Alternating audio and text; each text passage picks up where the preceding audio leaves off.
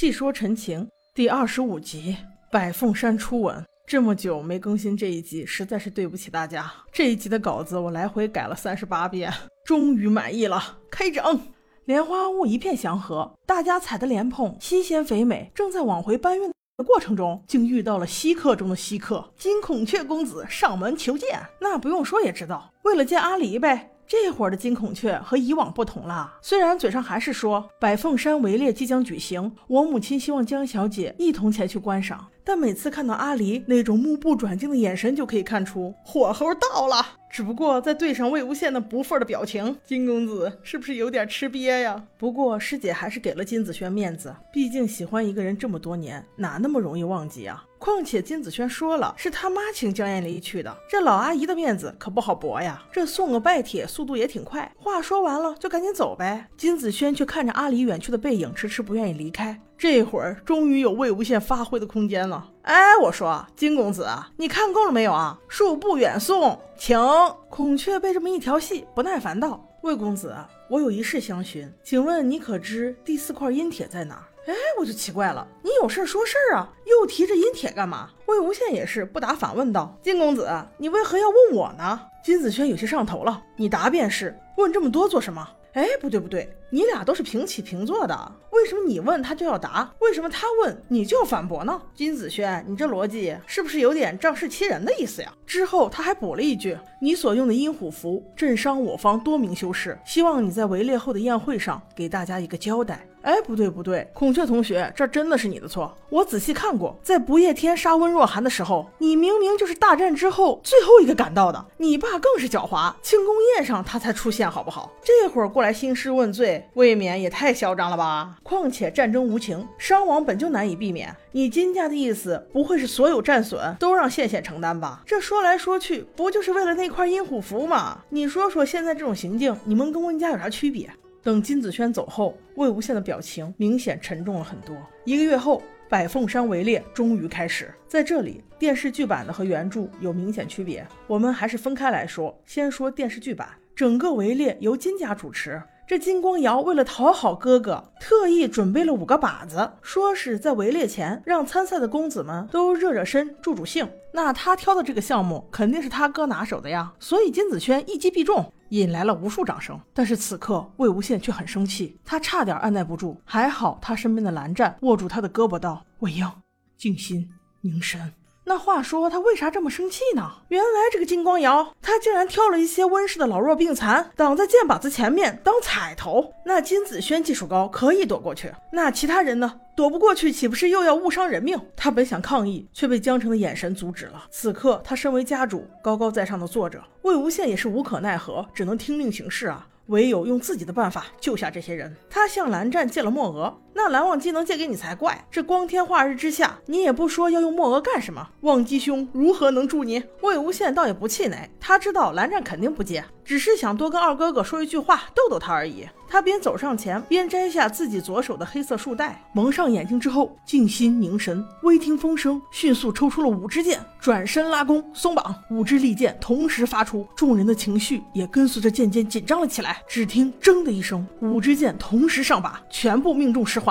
并且无人伤亡，羡羡又用自己的方式救下了一群无辜的生命。哎，不过话说回来，请问魏无羡同学，你是怎么用五根手指中间的四个缝隙夹住五支箭的呢？这个问题我想了很久，不过至今无解。宝宝们，谁知道，请帮我扫盲。这下魏无羡出了大风头了，金光瑶顿时脸色一变。哎呀妈呀，这下给别人做了嫁衣，估计晚上回去要跪搓板了。那个金子轩这会儿劲儿又上来了，切，只是射个箭而已，你嚣张什么呀？有本事整个围猎，你都蒙着眼呀！谢显到这会儿还不认识他呢，连他脸都没看，说好啊，气得金子轩直接扭头进山了。我说怎么没把你气死呢？你个混蛋！进山了的羡羡依然是独自行动，他没有佩剑，只有鬼笛陈情。为了帮助江家，他一连吹奏了一个上午。纵使三成的猎物都自己个儿钻入江城的网子，其实作为局外人，我觉得甚是不妥呀。你让大橙子的脸往哪儿搁呀？这着实是有些过分的。江城又不是没手没脚，况且现在拥有你的金丹，你这是着的什么急呀？即使你一定要帮，你可以让那些猎物来找你呀。作为你魏无羡个人所得，回头一样帮江家呀。干嘛用这种伎俩羞辱江澄，让他胜之不武，让他觉得要是没你魏无羡，他江家啥也不是？这真的有些伤自尊呐。个人观点，不喜勿喷呢。随后，他休息之时，看到远处一袭蓝光，这很明显，蓝湛此次前来百凤山，根本就不是为了围猎，而是为了他的初吻呐！啊，不不，有些剧透了，咱们先说电视剧版的。他是为了见魏无羡一面而来，所以他肯定知道魏无羡就坐在旁边那个山包上，只不过他不愿意先开口罢了。而魏无羡呢，看到他本来很开心，咧着嘴正要叫，脑中却浮现出了西尘哥哥的一句话：“我希望魏公子不要因为过于自我而影响到身边。”真正关心你的人，他犹豫了，他不敢叫住蓝湛，觉得自己会影响到他。但是此时的蓝忘机怎么可能放过你？你不叫我无妨，我来找你，我走到你的面前，让你避无可避。魏无羡看到迎面而来的蓝忘机，心中由悲转喜，立刻站起来，没心没肺道：“哟，蓝湛，听说你最近修家规啊？”蓝忘机直入主题道：“我研习了新的琴谱，见有所得，给你演示一下，看看有没有效果。”魏无羡心里虽然很感动。但却微笑摇头道：“哎，我说蓝忘机啊，蓝忘机，我到底是你什么人呢？”这本来只是羡羡简单的一句感叹罢了，却让蓝忘机抓了个正着，立刻补充问道：“你把我当做什么人？”魏无羡没想到自己给自己挖了个坑，而且是这么直击心灵的一个坑。他不愿意敷衍蓝忘机，更不愿放弃这段感情，犹豫再三，想了很久才回答道：“我曾经把你当做我毕生知己。”显然语气中充满了失落。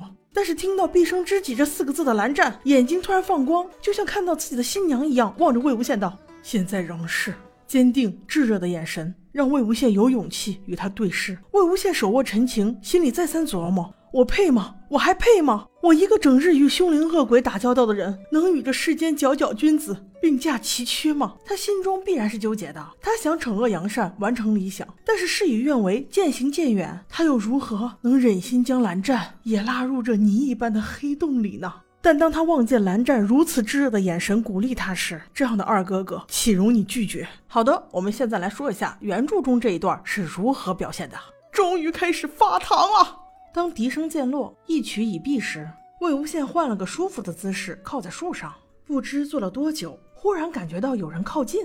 不过他能感觉到这人身上应该没有杀意，所以他仍靠着，懒得起来，甚至连蒙着眼睛的黑布都懒得去掉。而此时的蓝忘机可没这么轻松。他定了定神，深吸一口气，不仅用牙齿紧咬着下唇，袖中的手指还在不停摩挲。每迈出一步，林间的枯枝败叶都在用嘎吱声提醒他倾斜，再倾斜。他不知道自己在紧张什么，打一开始心思就没有放在猎物上，他只是想找个机会跟魏无羡说上几句话，让魏无羡不要再如此疏远自己。哪怕是找个理由，能够偶尔去云梦看一看他也好。但此时他不敢吭声，只是悄悄的又迈出了一步。半晌，魏无羡没有听到对方说话，于是忍不住开口问道：“你也是来参加围猎的？”听到了这句话，蓝忘机盯着魏无羡的眼睛突然晃了神儿。他从未如此长时间的盯住魏无羡看过，这不免让他觉得头晕目眩，心中擂鼓，因为过往在意的太多。此时此刻。他终于有勇气肆无忌惮地盯住魏无羡看，毫不在意自己的眼中究竟闪耀着如何不能与外人道的情愫。魏无羡发现对方不应，他继续道：“那你在我这附近可猎不到什么东西啊？”蓝忘机依旧一语不发，但又朝他走近了几步，居高临下地看着魏无羡。本想等魏无羡取下黑带，二人好好说说话，谁知近在咫尺，魏无羡却没有要取下黑带的意思，反而是微微正了正身子，直面蓝忘机，好像是在思索什么。魏无羡这会儿倒是来了点精神，普通的修士对他都忌惮几分，就算在人多的地方也不怎么靠近他，更何况在这荒郊野外，别说单独相处他不理解，靠这么近他就更意外了。若不是此人身上不带有一点杀意，他早就将陈情放在嘴边了。魏无羡直了直身子，勾起嘴角，微微一笑，刚想说点什么，却被重重的推了一把。看到魏无羡嘴角一勾，笑了起来，黑带之下更显得唇红齿白。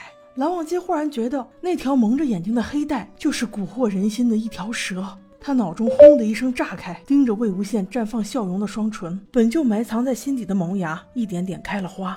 骤然遮盖了蓝忘机脑中所有的理智，他猛地扑了上去，将魏无羡推倒在树上。而当魏无羡的后背砸在树上时，左手刚要扯下蒙眼的黑带，却立即被蓝忘机拧住了手腕。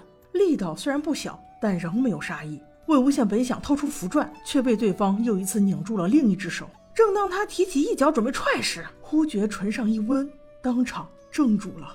这触感陌生而异样，湿润又温热。魏无羡一开始根本没有搞清楚到底发生了什么，脑子里一片空白。待到他反应过来的时候，整个人都震惊了。蓝忘机正扣着他的手腕，把他压在树上亲吻。他猛地一怔，想要摘下黑带，但居然没能成功。本想再来一次，却又突然生生忍住了，因为他发现亲他的人好像也在微微颤抖。蓝忘机并不善于此道，对于如何亲吻一个人更是茫然。他虽然浑身都在颤抖，却依旧循着本心，抱着对魏无羡珍视的态度，在他的唇上辗转反侧。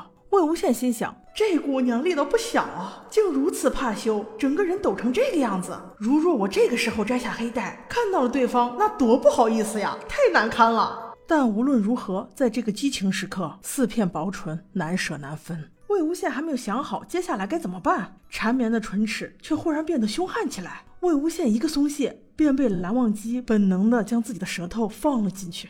他一下子变得毫无招架之力。即使是呼吸困难，想扭过头去，却又被蓝忘机用力扳了回来。唇齿翻转间，他也是意乱神迷。直到蓝忘机无意识的在他的下唇上咬了一下，这才思磨了片刻，恋恋不舍的离开了。魏无羡被亲得浑身发软，靠在树上好一会儿，手臂才又有了力气。他猛地扯下黑带，阳光刺入他的眼睛，然而四周空荡荡的，哪来第二个人呢？然而，此时的蓝忘机早已逃得不见踪迹。当唇齿分离的那一刻起，一条条蓝氏家规就涌入了他的脑中。他恨自己按捺不住，他恨自己趁人之危，他更觉得自己禽兽不如。思及此，蓝忘机一掌打倒了身边的一棵树，反弹的力道震得手掌发麻。而正在此刻，他忽然听闻后方传来了一句：“蓝湛，你在干什么？”原来是魏无羡在自己的周边找了一圈也没找到人，在林间胡走，被这一重击吸引了过来。蓝忘机全身像被扎了一样，猛然回头，细看仍能发觉魏无羡嘴唇周边还有一圈嫣红色。二人四目相接之时，空气就像凝固了一般。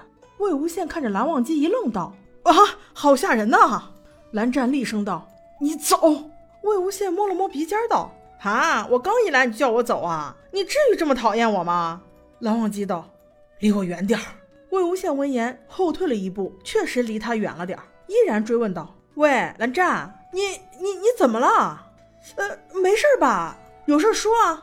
蓝忘机不去看他，拔出碧尘，剑光闪过，轰然倒塌一片。